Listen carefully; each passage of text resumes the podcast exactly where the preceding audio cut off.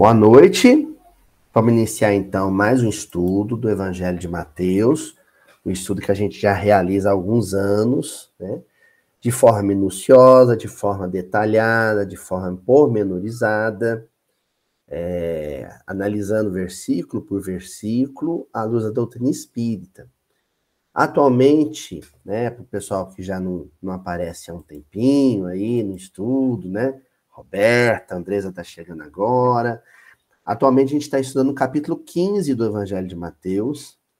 Então eu costumo dizer assim, que quem falta por um tempo da reunião não perde muita coisa, porque a gente anda tão devagarzinho, né?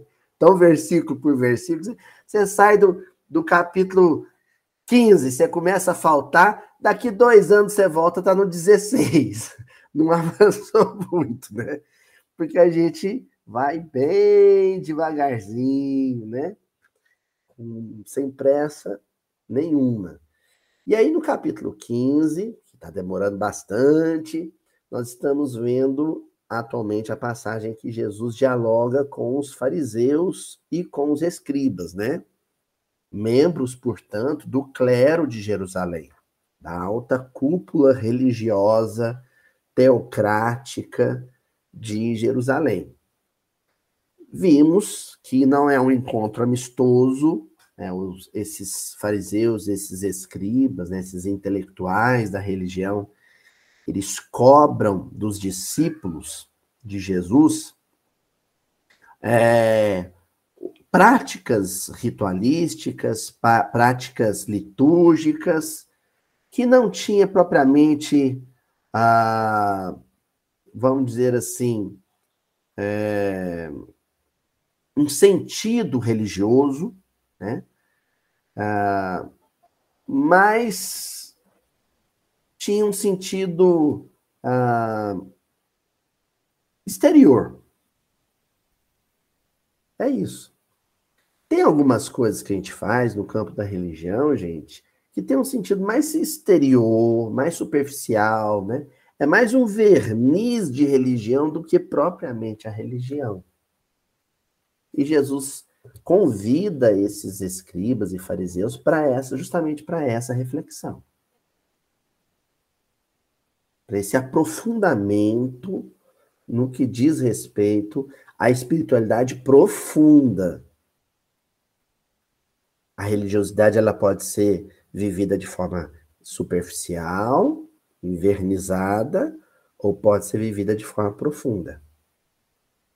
É, e, a, e, Jesus convida esse, esse grupo de fariseus de escribas para essa vivência profunda.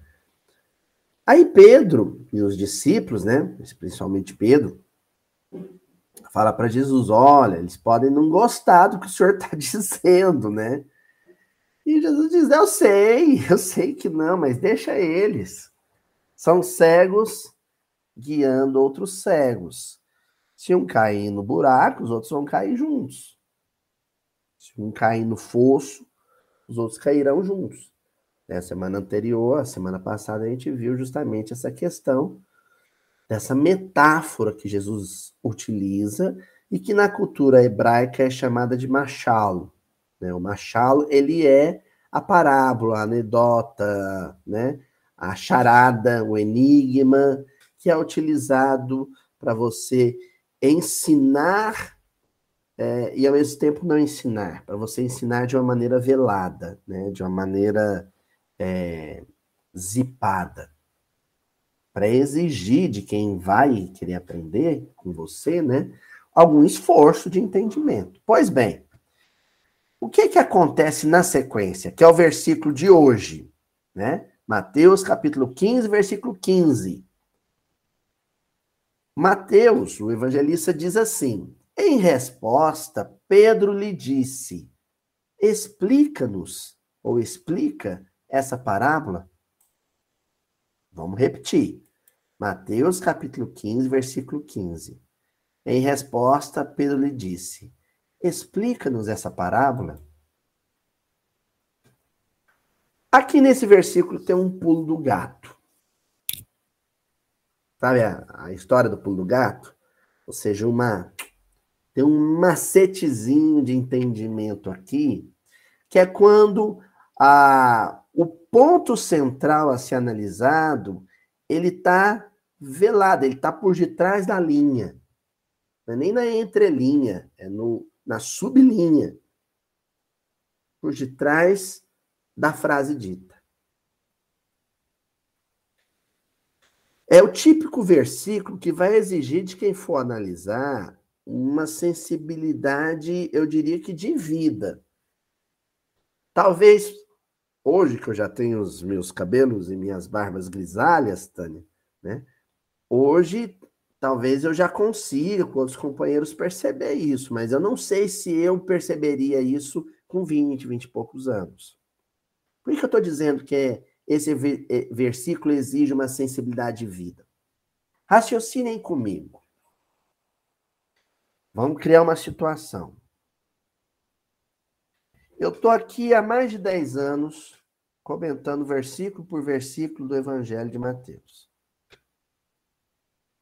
Toda quarta-feira eu estou aqui comentando versículo por versículo do Evangelho de Mateus. Aí, de repente, a Andresa vai, levanta a mãozinha. Sabe a mãozinha aí do, do Mitch? Né? Ela vai lá e levanta a mãozinha. Aí eu pego e dou a palavra para a Andresa. Fala assim: pode falar, Andresa. Aí a Andresa pega, entra e fala assim: é, Aloysio, eu queria permissão para fazer uma pergunta. Eu vou dizer: pode fazer. Aí ela pega e diz assim: é, é, Tânia, eu queria que você explicasse melhor para mim essa, essa parte do versículo que eu não entendi muito bem. Eu vou lançar para a Tânia, nem vai ser para a Andresa, eu vou lançar para a Tânia aquele olhar seca pimenteira, aquele, o, né? Aquele olhar de. Aquele olhar assim, ó. Vou mostrar como é que é.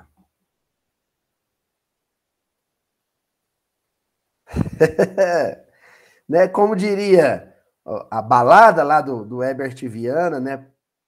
Por que não eu?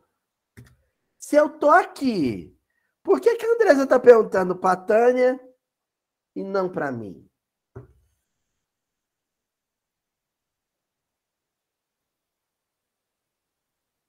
Aí vamos supor que antes da, da Andresa fazer a pergunta para a Tânia, a Tânia tinha pedido a palavra e tinha feito assim uns 10 minutos de preleção assim brilhante.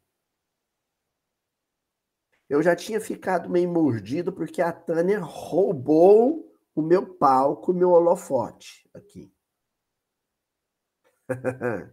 Aí na sequência a Andresa vem, em vez de perguntar para mim, pergunta para Tânia. O que respondam? Pode responder aí. Quem quiser escreve no chat, quem não quiser, eu entendo, eu faço leitura labial. Respondam.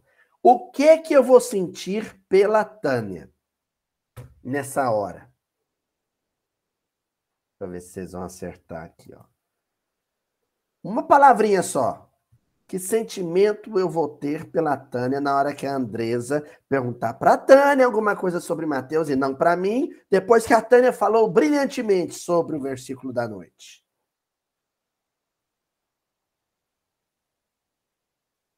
Ah! Tem alguns aí que já acertaram. O sentimento, ele é muito conhecido de todos nós. A gente às vezes disfarça, com outras palavras, né? Porque talvez seja o sentimento negativo mais difícil de se admitir que, que existe em nós. A palavra é inveja. A palavra é essa mesmo. Então, se vocês me perguntarem, Aloysio, no versículo de hoje, qual que é a palavra-chave? Eu posso dizer que é o, né, explica, posso dizer que é o lhe disse, alguma, algum trecho aqui do versículo que faça referência que Pedro, na frente dos doutores da lei, está fazendo uma pergunta sobre Machal para Jesus, o filho do carpinteiro. O homem simples da Galiléia. Porque só um grupo de estudiosos e sábios explicava Machal na, na Palestina Antiga. Rabinos. Todo sábado na sinagoga, qual que era a função de um rabino? Contar uma parábola, um machal, e explicá-la em seguida. E aí, na frente de um grupo de intelectuais especialistas em decifrar as letras sagradas, Pedro pede para Jesus fazer isso, e não eles. O que que esses rabinos e, e, e, e fariseus, né, e, escribas sentiram por Jesus naquele momento? Inveja. Porque eles perceberam que espontaneamente Jesus tinha conquistado uma coisa junto ao povo que eles, com todo o conhecimento teológico, não conseguiam conquistar. Simpatia prestígio social, respeitabilidade social, adesão social. Então eles sentiram uma inveja terrível do que Jesus representava socialmente e eles não. O que, que nós vamos debater aqui hoje, discutir? A inveja. Às vezes a gente é, vai fazer uma entrevista de emprego, aí o, o, o entrevistador pega e fala assim para a gente, Ariane, me fale é, três qualidades, três virtudes que você tem e três defeitos. Aí você fala as qualidades, lógico, a primeira que você fala, né? Ah, eu sou, é, eu sou muito disciplinado, é, eu sou muito perseverante e eu sou muito organizado. Defeitos? Ah, eu tenho um defeito terrível, eu sou perfeccionista. Eu gosto de tudo bem feito e tem que sair tudo bem feito. Na verdade, é, é uma qualidade que você está colocando como defeito, né? E eu sou exigente também com os meus colegas. Quer dizer, você já está falando como defeito qualidades que um chefe tem que ter, né? Quantas pessoas no mundo vocês acham que na hora de falar dos defeitos falariam assim: olha, eu sou muito invejoso?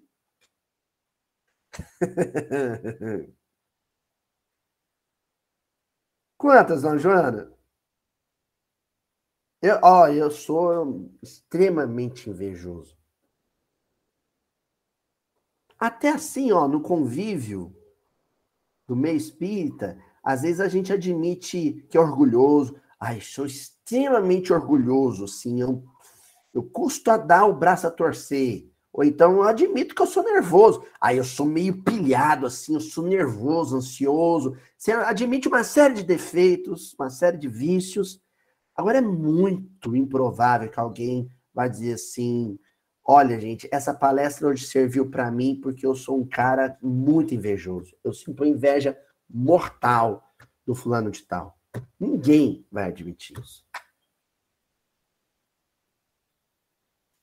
Então, para início de conversa hoje, eu vou propor para vocês um negócio muito doido. Um questionamento íntimo. Um questionamento de natureza consciencial. Vocês vão fazer a seguinte, duas perguntas para vocês, que não é eu sou invejoso? Não é. Não é. Porque nós vamos partir do pressuposto de que somos. Eu já vou partir dessa premissa. Vocês não vão se perguntar, será que eu sou invejoso? Não vão fazer. Eu não vou dar essa colher de chá para vocês, porque eu não dei ela para mim. eu trago para vocês o que eu já mastiguei. Eu já ruminei isso. E descobri uma coisa, eu não devia, falei para mim mesmo, assim, eu não devia fazer essa pergunta cretina. será que eu sou invejoso? Eu sou invejoso. Então nós vamos partir desse ponto. Eu sou invejoso. O que eu vou me perguntar é: de quem eu tenho inveja? Ou por quem eu já senti inveja? Eu tô vendo que a Roberta tá anotando ali num caderninho. Roberta, aí você vai no canto assim adicional, você vai fazer uma lista. Viu? Com nomes para você mesma. Olha, fulano, aquela vez que eu naquele casamento eu ia comprar um vestido, não dei conta de comprar porque era caro para ir. Cheguei lá, tinha uma dona com vestido que eu não dei conta de comprar. Eu olhei para. Não é que a mulher entrou no salão da festa de casamento. Eu olhei para ela de um jeito que o salto dela quebrou, ela caiu na frente de todo mundo. Ela chamava fulana de tal. Anota aí, Roberta. Anota aí no canto. Porque eu, eu sou invejoso, eu só tenho que reconhecer, mapear circunstâncias e pessoas que acendem essa labareda em mim, essa brasa em mim. A brasa está lá. O carvão já está queimando. Só que de vez em quando vem um vento e aquilo acende, né? Aí você vai conseguir se entender melhor enquanto invejoso. O que que me causa ou me acende, ou me atiça a inveja? É intelectualidade? Não, eu me acho muito, muito inteligente. Então, quando eu presto um concurso, eu fico sabendo que um conhecido meu passou, tirou uma nota melhor que a minha no concurso, e aquilo me causa um mal-estar danado, eu sinto um negócio ruim no coração. Ou então, ah, porque eu fui, estava tendo uma reunião lá no serviço e um colega brilhou mais do que eu. Isso é inveja intelectual. Lá no centro, tem um grupo de estudo lá no centro e tem um fulano que quando ele fala, todo mundo aplaude. E quando eu falo, ninguém me aplaude e eu sinto um negócio, um negócio ruim por ele. Chama inveja isso. Inveja intelectual.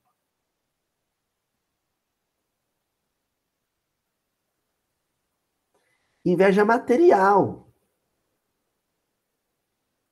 Ah, tem umas coisas que eu queria ter, que assim, eu até convivo bem com o fato de não ter. Mas quando eu descubro que alguém adquiriu aquilo, eu sinto um mal-estar danado. Eu não me importo de ter um carro 1.0. Até vivo bem, mas esses dias um vizinho meu apareceu com um, um, um SUV que eu, que eu vi na televisão. Tava, era o meu sonho era ter esse carro e ele apareceu. Eu não sei por que, que ele tem o mesmo emprego que eu, deve ganhar mesmo que eu. Por que, que ele teve o carro e eu não? Ele dá aquele sentimento ruim. Inveja de notoriedade. Eu, eu, eu, faço postagem, umas postagens legal, umas postagens sábias assim no Facebook, no Instagram. Tem duas, três pessoas que curtem, ninguém compartilha. Mas o fulano, qualquer bobeirinha que ele posta lá, receita de bolo de banana com aveia, don, don Cíntia.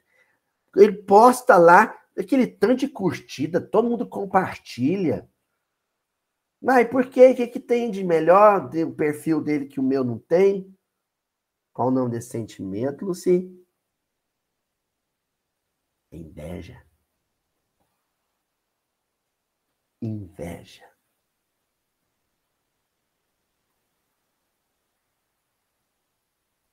Entendeu? Isso arruína grupo de trabalho espírita. Isso entrava o funcionamento de qualquer empresa. Isso causa, às vezes, separação de casais.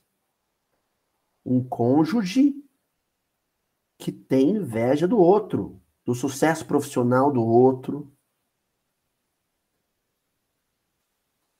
do carisma do outro. Às vezes disfarça na forma de ciúme, né? Ah, eu vou na, na festa de reúne os casais lá e minha mulher brilha e ela conta piada e todo mundo ri dela e ela ela acontece no na, né, né, na confraternização lá e eu volto meio emburrado para casa. O que, que foi? Bem, você tá com ciúme? Não é ciúme, não. Sabe o que, que o, o fulano sentiu da esposa? Inveja. Inveja do carisma dela.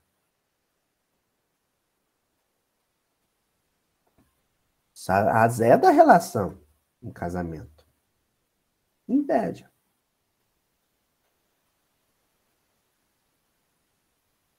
Inveja do filho. Inveja de filho. É.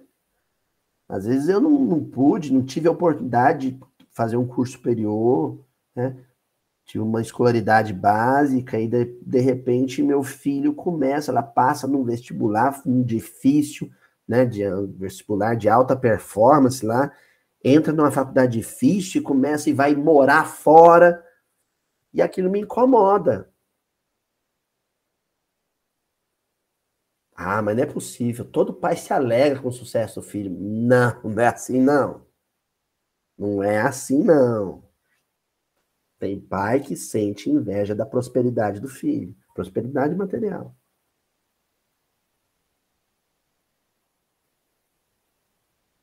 A única coisa que a gente não sente inveja é do progresso moral dos outros. Ah, mas você não está falando que os fariseus tinham ciúme, tinham inveja de Jesus? Eles não tinham inveja da qualidade moral do temperamento de Jesus. Eles tinham inveja do prestígio social de Jesus. Eles estavam com inveja do destaque social de Jesus.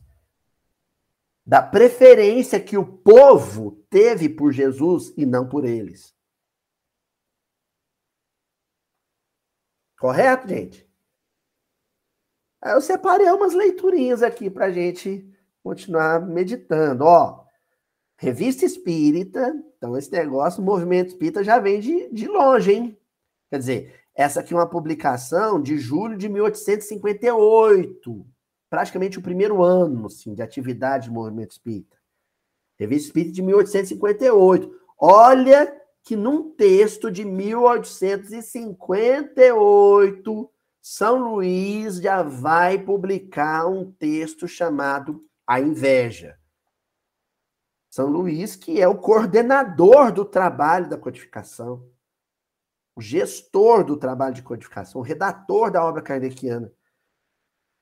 E lá ele já vai dar uma dica para o movimento espírita. Ó, oh, gente, cuidado com a inveja. Antes de começar a ler o texto São Luís, eu quero acrescentar mais uma reflexão. Na inveja, o problema não é o outro. Porque senão a gente admitiria que o problema ali era Jesus e não os fariseus. E na inveja, não é um drama exterior. Não é um drama que se dirige para fora. É um drama que é completamente vivido adentro. Na verdade, a inveja é um sentimento de frustração, às vezes injustificado, de você para com você mesmo. É um sentimento de impotência, de incapacidade, de inutilidade. Às vezes injustificado. Então o outro apareceu com um carro que você tem. Uma pessoa que tem uma autoestima elevada, uma autoestima bem resolvida, ela vai dizer: Eu não tenho porque eu precisei investir dinheiro em outra coisa.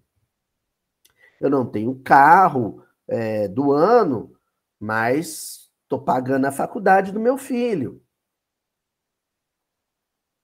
O invejoso não. O invejoso ele sempre vai entender inconscientemente de que ele não tem aquele carro que o outro tem porque ele foi incapaz de ter.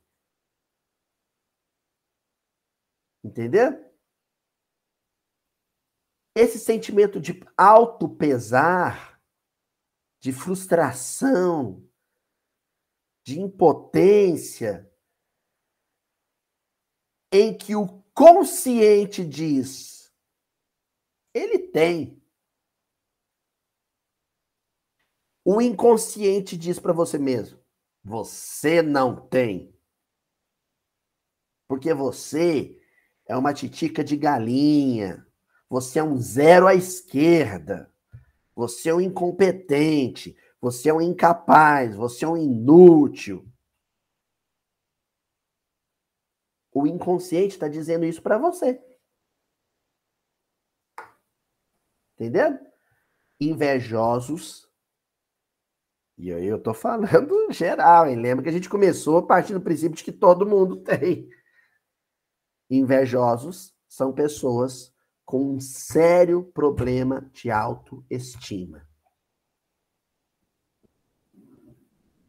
Invejosos são pessoas com sério problema de autoestima. E aí, voltamos ao início do estudo. Você não vai fazer isso pensando, nossa senhora, isso que o Aloysio está falando é igualinho que nem mineiro fala assim, né? O pessoal de fora aí de Minas, viu, Éder? É igualinho que nem o meu primo, que é um invejoso de carteirinha. Se não for, já tem um alvará para ser. Não, eu vou falar para mim. Em que circunstâncias e com quais pessoas a minha autoestima despenca, assim, sabe? Elevador do Hopi Hari, assim, de uma vez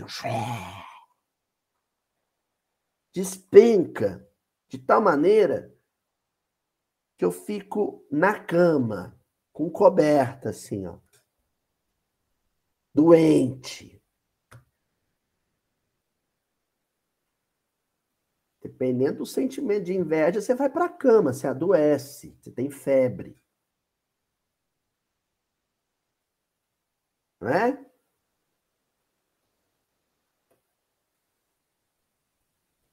Ó, vamos ler então o texto de São Luís.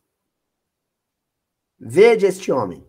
Detalhe, só para contextualizar o texto, ele está falando de um espírito desencarnado que ele está apresentando, que vai ser um comunicante, no caso da sociedade presidense. Vede este homem. Seu espírito está inquieto. Sua infelicidade terrestre está no auge. Inveja o ouro o luxo e a felicidade, aparente ou fictícia, de seus semelhantes. Seu coração está devastado, sua alma secretamente consumida por essa luta incessante do orgulho e da vaidade não satisfeita. Gente, só esse primeiro parágrafo é um estudo psicológico da humanidade, né? Olha, Vamos, vamos com calma, ó. O espírito está inquieto. Então vamos começar a definir o sentimento da inveja, né? É uma inquietação. É um desassossego, é um comichão psíquico.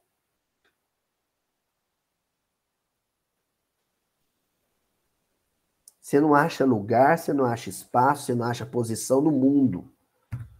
Você não sabe se dorme, se acorda, se come, se não come. Você não sabe. É uma inquietação. Um coração devastado. Sabe? Terra arrasada mesmo.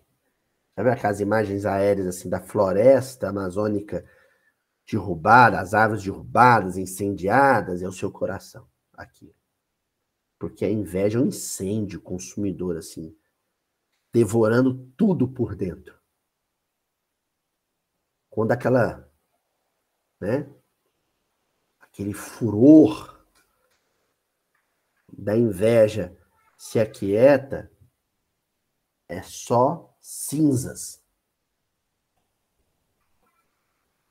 uma crise, porque a inveja é que nem que nem hernia de disco, né? Você tem crises, né?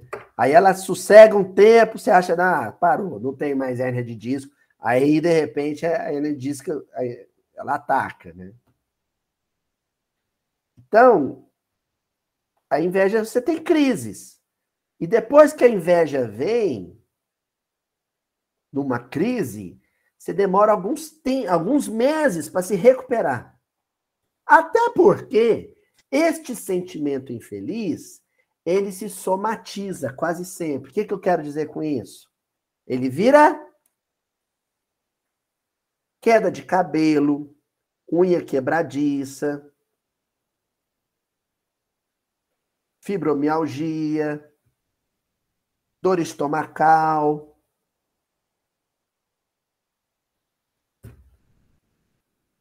Entendeu? dor na coluna, inchaço no pé. Vira físico. Essa inquieta, inquietação, esse coração arrasado, vai para o corpo. Precisa, você precisa exonerar aquilo, né? A alma precisa exonerar aquilo. Exonera, joga onde? Qual que é o lixão do pensamento? Onde é o lixão da mente? corpo físico. Adoece. Criança assim. Você vai no aniversário, aí o menininho pega, né? Vamos supor que eu fui no aniversário com o Francisco. Ainda não aconteceu isso, não, mas pode acontecer. Certamente vai acontecer. Aí ele vê um coleguinha ganhar um presente que é o que ele queria. E aí o Francisco volta do aniversário com febre. Aí eu levo no pediatra, não sabe o que é. Aí o pediatra, o pediatra do Francisco já é um veterano, né, dona Cintia? Aí o pediatra já pega e fala assim: esse menino andou tendo uma contrariedade, passando alguma raiva. Não, ele andou dando uma birra bem dada. Não, só no aniversário do priminho dele, na hora que a, o priminho abriu o presente, era um, um videogame que ele estava querendo, ele começou a chorar, deu birra, mas depois passou, passou nada. Virou febre. Adoeceu. É? Olha, no final aqui, acho isso ótimo, né? Se, se, sua alma secretamente consumida por essa luta incessante do orgulho e da vaidade não satisfeita. orgulho e a vaidade. Orgulho e vaidade é uma coisa só, né? Que é uma, um reforço linguístico, né? Com o mesmo sentimento. Não satisfeita. Como a autoestima despenca, e você começa a se sentir, né? O, o, o, a rapa do tacho, a borra do tacho, Aí vem o orgulho, que é um, né, que não admite esse rebaixamento.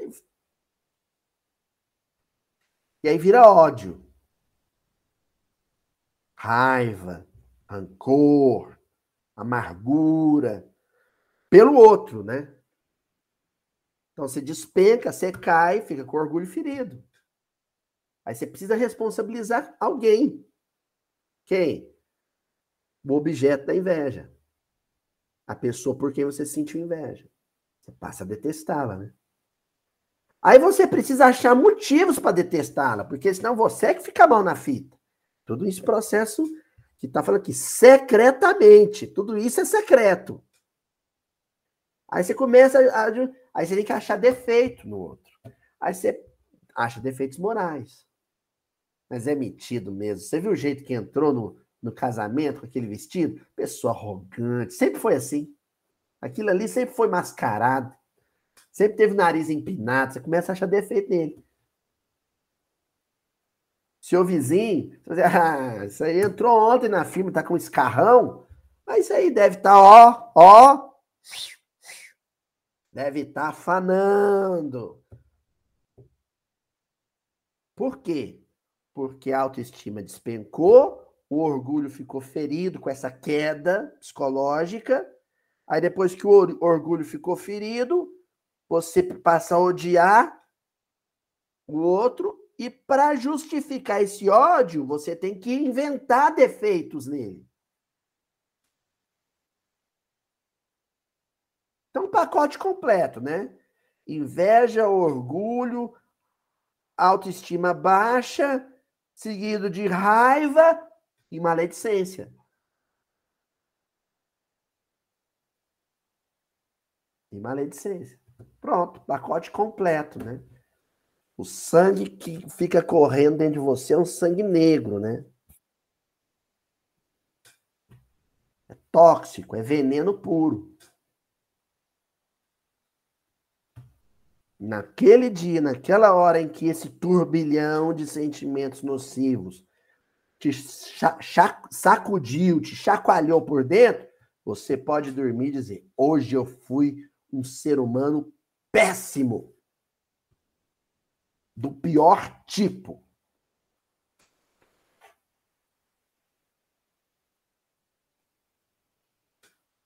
Ó, quem quiser assistir esse processo que eu descrevi de forma cinematográfica, Vai, ó, dica, dica cinematográfica. Assista um filme chamado Amadeus. Antigo, mas ganhou prêmio em tudo quanto é lugar. É a história de Wolfgang Crisóstomos Amadeus Mozart. É a história de Mozart, compositor. Já assistiu, Dona Tatiana? Filme é maravilhoso. E aí lá mostra a história de um maestro que morria, se contorcia de inveja do Mozart.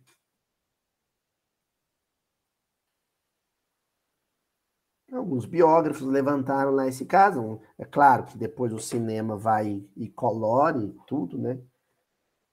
Mas mostra exatamente a inveja que esse homem sentia pelo gênio de Mozart. É, né? Brincadeira não. Continua o São Luís. Carrega consigo em todos os instantes de sua miserável existência uma serpente que acalenta no peito e que sem cessar lhe sugere os mais fatais pensamentos.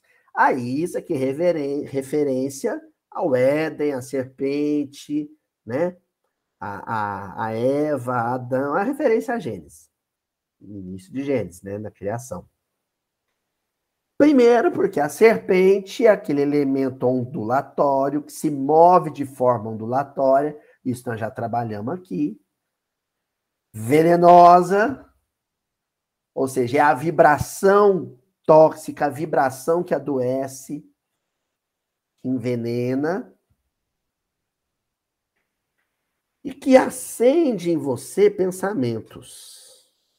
Detalhe: todo pensamento tem um odor fluídico, um cheiro fluídico.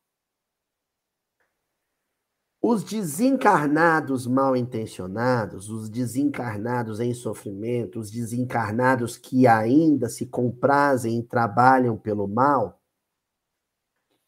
são que nem o tubarão na água. Né? O tubarão, a piranha, o tubarão, se sangrar dentro d'água, o que acontece? Não é? Porque eles farejam aquilo. Não sei como é que funciona isso lá debaixo d'água, não, mas, né? Os oceanógrafos e, e zoólogos aí saberiam me explicar isso. Já, a, a Adriana Melo fez uma pergunta muito importante aqui, eu já vou responder, Adriana. Então, primeiro, o que, que vai acontecer? Esses desencarnados vão sentir o odor da sua inveja. Opa! Ali invejou o outro. Pronto. Na hora que você cai a autoestima, não cai só a autoestima, cai também seu padrão vibratório. Você passa a vibrar a serpente começa a ondular no mesmo padrão de ondulação, ou seja, o padrão vibratório, dessas entidades malfeitoras. E aí eles vão no seu ouvido.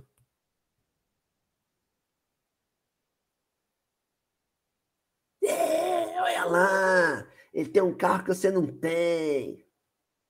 Olha lá, ele passou naquele concurso que você tenta passar há 10 anos.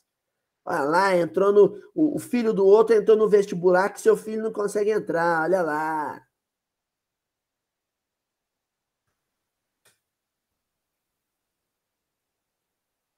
Olha lá, o canal do Arthur Valadares tá com 20 mil inscritos, Aloysio. O seu tem só 11 mil.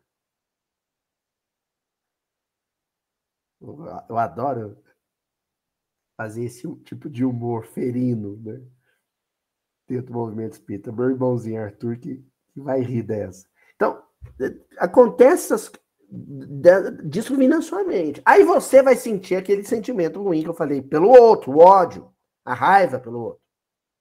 Vou começar a achar defeito no outro.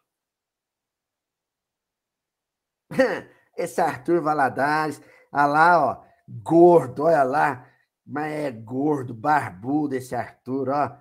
Nem faz a barba esse Arthur Valadares, ó. Nem, nem emagrece. A pergunta que a Adriana Mello fez aqui no chat é: na hora que eu emitisse essa vibração negativa, que mal que essa energia pode fazer para o Arthur Valadares lá em São Carlos? Não é essa a pergunta, Adriana? A pergunta dela foi: que mal que a inveja pode fazer para o invejado? Bom, então agora eu vou falar. Eu citei o Arthur Valadares, que é meu irmão do coração, então o Arthurzinho não vai fazer mal nenhum. O Chico ilustrava isso, e ele, ele usou essa metáfora para falar do que eles chamam de magia negra, essas coisas assim. Mas vale para. Inveja é magia negra, viu, gente? Inveja é magia negra. O, o, Chico ele criou a seguinte metáfora, Adriano. Imagina que você tem uma bolinha de tênis, que é as bolinhas emborrachadas, né? E você vai brincar de jogar a bolinha na parede pegar de volta. Joga na parede, pega de volta. Joga na parede, pega de volta. Se na parede tiver um furinho do tamanho, da, da espessura de um prego, tem chance da bolinha passar para o lado de lá? Para outro lado da parede? Não. Ela vai continuar batendo e voltando. E se tiver um buraco do tamanho, da, né, da largura da bolinha, aumenta a chance. Mas assim, você tem que ter uma mira danada, né? Fazer a bolinha passar no buraquinho do tamanho dela no, no, no meio de uma parede. Mas e se o buraco for do tamanho de uma bola de basquete? A chance aumentou bastante. Da bolinha passar direto. E se o buraco for do tamanho daquele que tem lá no Chile. Não para de crescer. Vocês viram isso na internet? Mas passa tranquilo.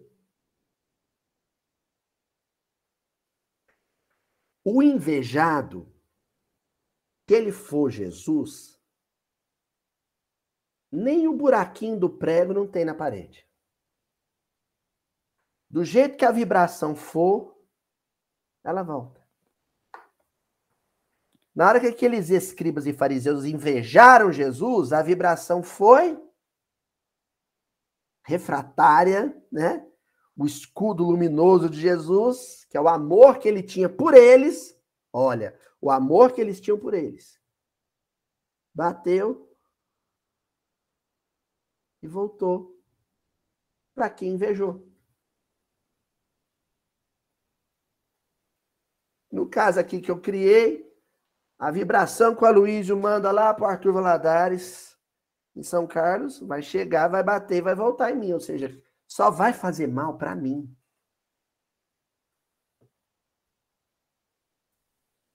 só vai fazer mal para mim. Só vai me adoecer. Agora, se o outro estiver invigilante, ele vai ser acometido por essa energia ruim. Mas isso vale para qualquer outro sentimento, não é só a inveja. Entendeu, Adriana? Qualquer outro sentimento. Eu sou mais ou menos blindado à energia negativa do outro, segundo for a minha maior ou menor vigilância psíquica.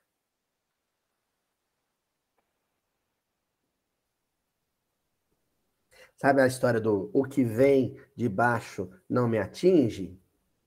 Baixo, baixa vibração. Vibração baixa não me atinge se eu estiver vibrando acima dela.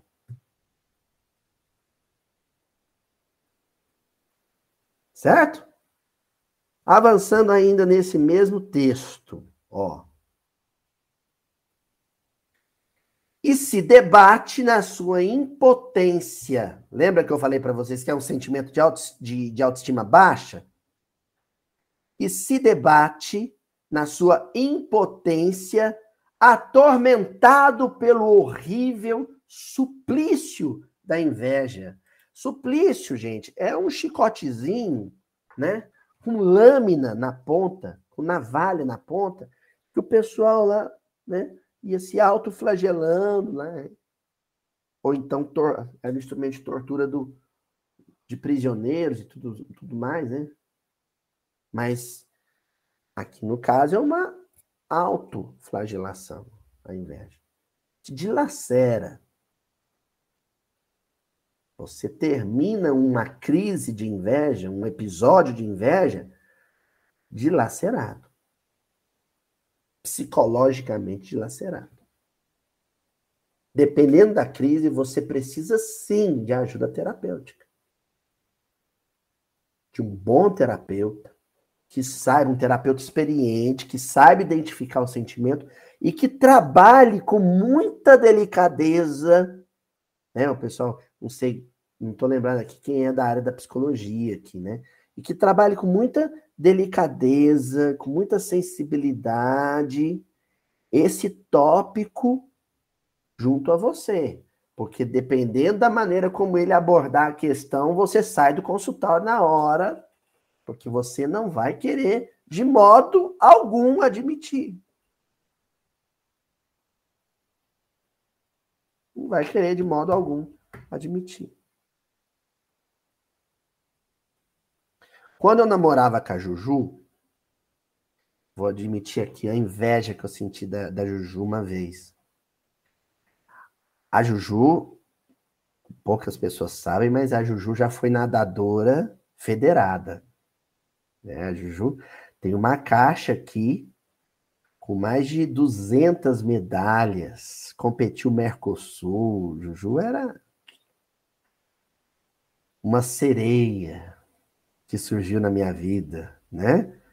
Nadando pelas piscinas do Brasil inteiro. Aí a gente começou a namorar. E eu mal sabia fazer um cachorrinho, né? Aí eu falei, vou impressionar a Juju, né? Fui, me matriculei numa escola de natação, dona Cintia. Dona Cintia também foi nadadora, sênior. Né? E aí eu me matriculei na escola de natação. E aí fiz 250 metros. A piscina tinha 25 metros. Fiz 250 metros. Mas eu me senti assim, o Aquaman, gente. Jason Momoa. Falei, uau! Aí, como a Juju morava em Araxá, morava em Uberaba, todo dia à noite eu ligava para Juju, pra gente passar horas e horas conversando. E nesse dia eu falei, ah, já liguei, Juju, tô fazendo natação. Ah, que coisa boa, amor. Nossa, que coisa boa. Falei, hoje eu nadei e fiz 250 metros.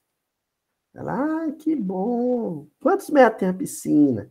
25 metros. Ela falou, ah, tá. Eu nado na piscina de 50 metros, amor. Já falei, uai. Ah, tá. E você nada quantos metros? Olha, amor. Normalmente dá uns mil. Normalmente, agora eu tô voltando, fiquei um tempo parado, uns 1.200 metros, mas eu já nadei 4 mil, 6 mil metros. Vocês estão rindo, né? Olha, hoje eu conto rindo, mas eu senti um ódio da Juju, mas uma raiva dela, danada. E aí que eu comecei a pensar, né? Eu falei assim, gente, é um, na verdade é um sentimento ruim, não é por ela. É um sentimento ruim por mim. Porque eu me senti péssimo. Eu me senti fraco.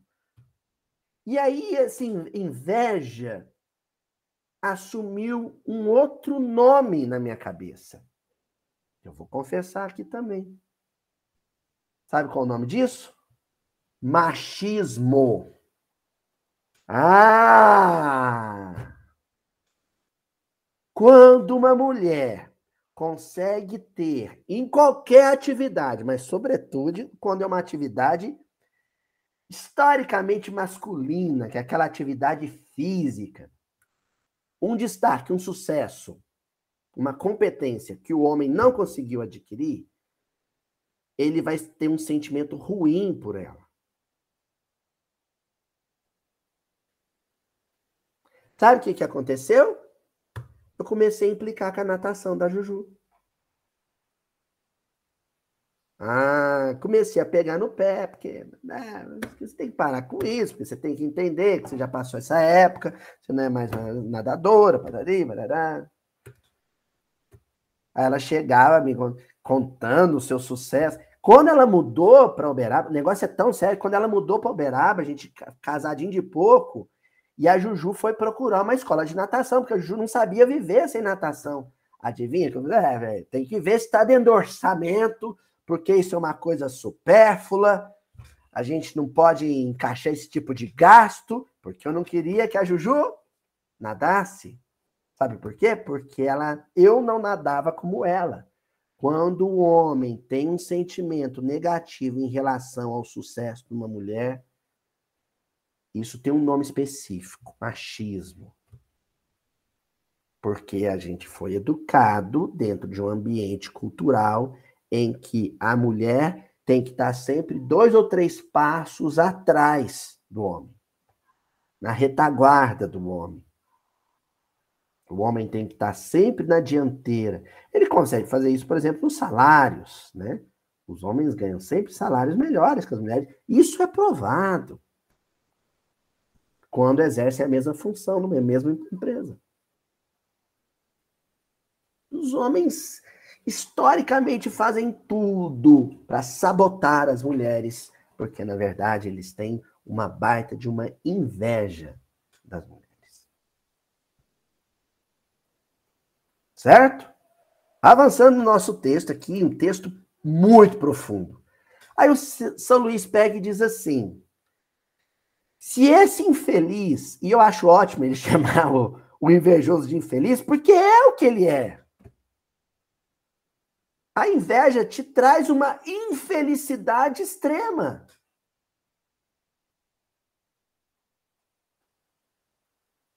A inveja te traz uma infelicidade extrema. Eu criei aqui uma, uma brincadeira, né?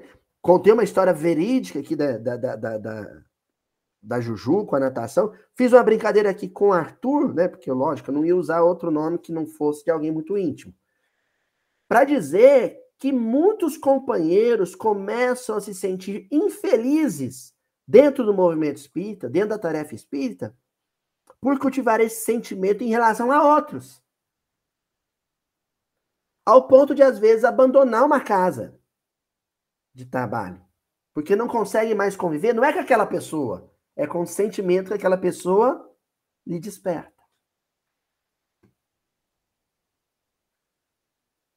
Não consegue mais conviver com aquela pessoa no movimento espírita. Se afasta do movimento espírita.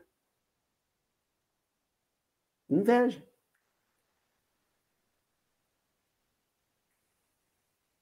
É muito sério isso, gente. Ó, por isso São Luís, São Luís diz assim: Se esse infeliz apenas tivesse olhado para baixo de sua posição, qualquer posição, em qualquer assunto, teria visto o número daqueles que sofrem sem se lastimarem e ainda bendizendo o Criador. Pausa.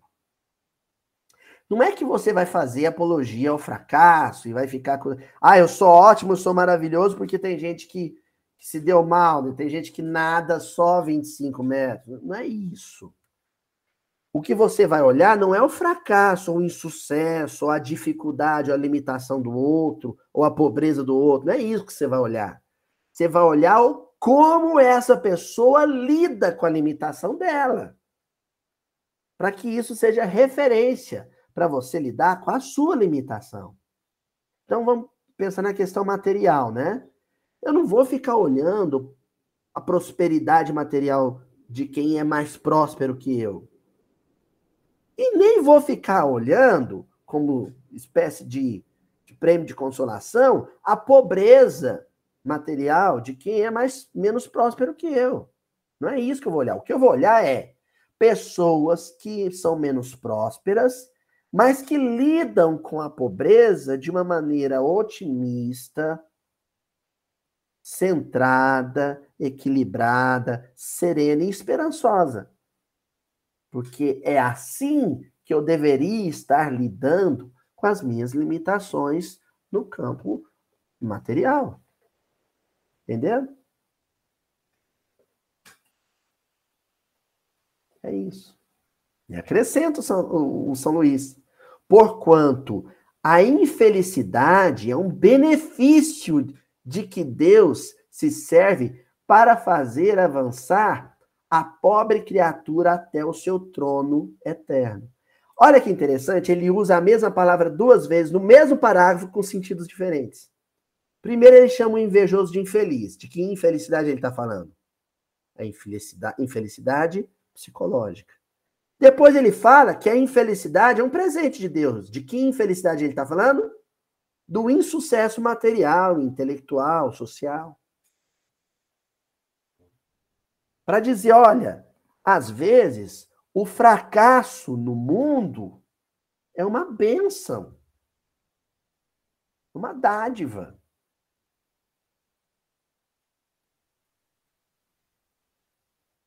Ninguém vai invejar você chacoalhando no ônibus às seis horas da tarde. Mas talvez se você estacionar com uma Lamborghini no almoço de família, isso acabe com a sua paz em família.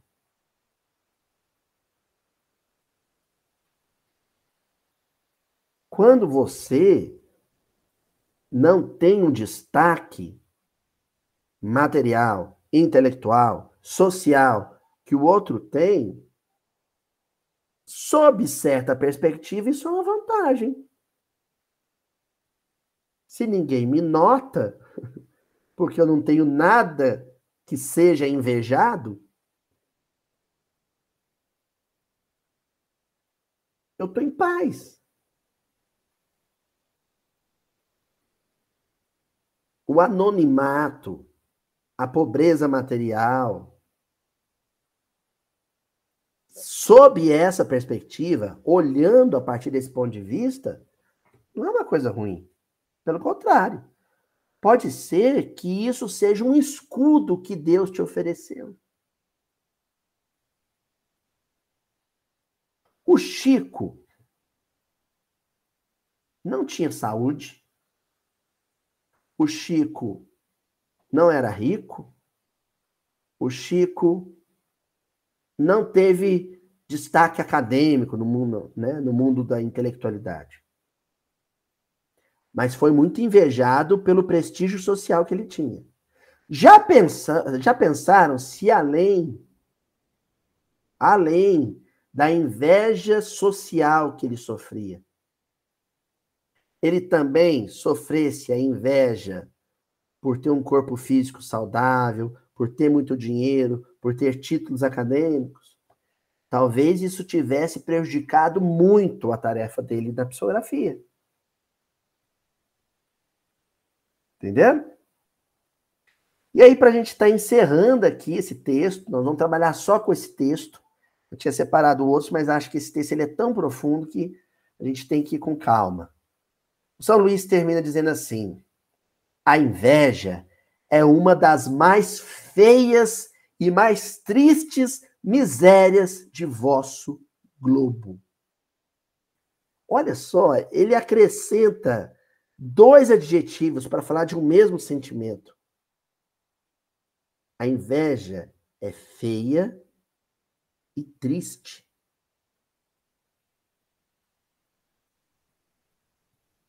De vez em quando eu falo para o Chico assim, eu, eu, quando eu vou dar bronca nele, ele faz uma, né, uma arte assim, eu pego assim, que feiura, que coisa feia. Você faz assim também, Andresa? Não é? Com a Maria Fernanda? Que coisa feia, que feiura. Você não está falando que o Chico é feio, é porque eu acho o Chico lindo. Né? Você está falando que o que ele fez é feio. Então eu fico imaginando quando a gente explode inveja. Vocês viram que eu não, eu não disse se a gente explode inveja. Eu disse quando a gente explode inveja. Eu fico imaginando os nossos avalistas reencarnatórios, nossos benfeitores desencarnados. Eu vi, fico imaginando o Cristo olhando para a gente e falando: que feiura, que coisa feia, que coisa triste, que tristeza, meu filho. Não é? Esse, é... Esse aqui eu não sei se vocês sabem, se eu já disse, mas quando a Ju vai editar, né, para soltar o miudinho, eu tenho que assistir ele para ver se eu acho alguma falha, tal. Esse aqui eu vou esse aqui eu vou assistir, me ouvir falando essas coisas umas duas vezes. Recomendo. Esse aqui pode fazer. Eu, eu normalmente não aconselho vocês a fazerem isso, não, mas esse aqui, ó, sai terça-feira que vem. Né? Para o pessoal do canal que está me vendo hoje, assiste mais umas vezes, mas ó, fazendo igual a Roberta, a Dona Joana, né? Tem uma turma aí que gosta de anotar, anota. Anota e depois fica matutando. Olha lá, a Lucia, ó, com caderninho, anota e coloca uma observação do lado assim. De quem eu sinto ou já senti inveja que tipo de circunstância me provoca inveja? Que tipo de benefício, de ganho social me provoca inveja? E quando eu sinto inveja, eu costumo identificar que eu senti isso? Ou eu fico achando desculpas, defeitos no outro que justifiquem o sentimento. Hoje foi, foi tenso, hein? É. Senão não é miudinho, né? Então tá, gente. Até semana que vem. fique com Deus. Beijão para todo mundo.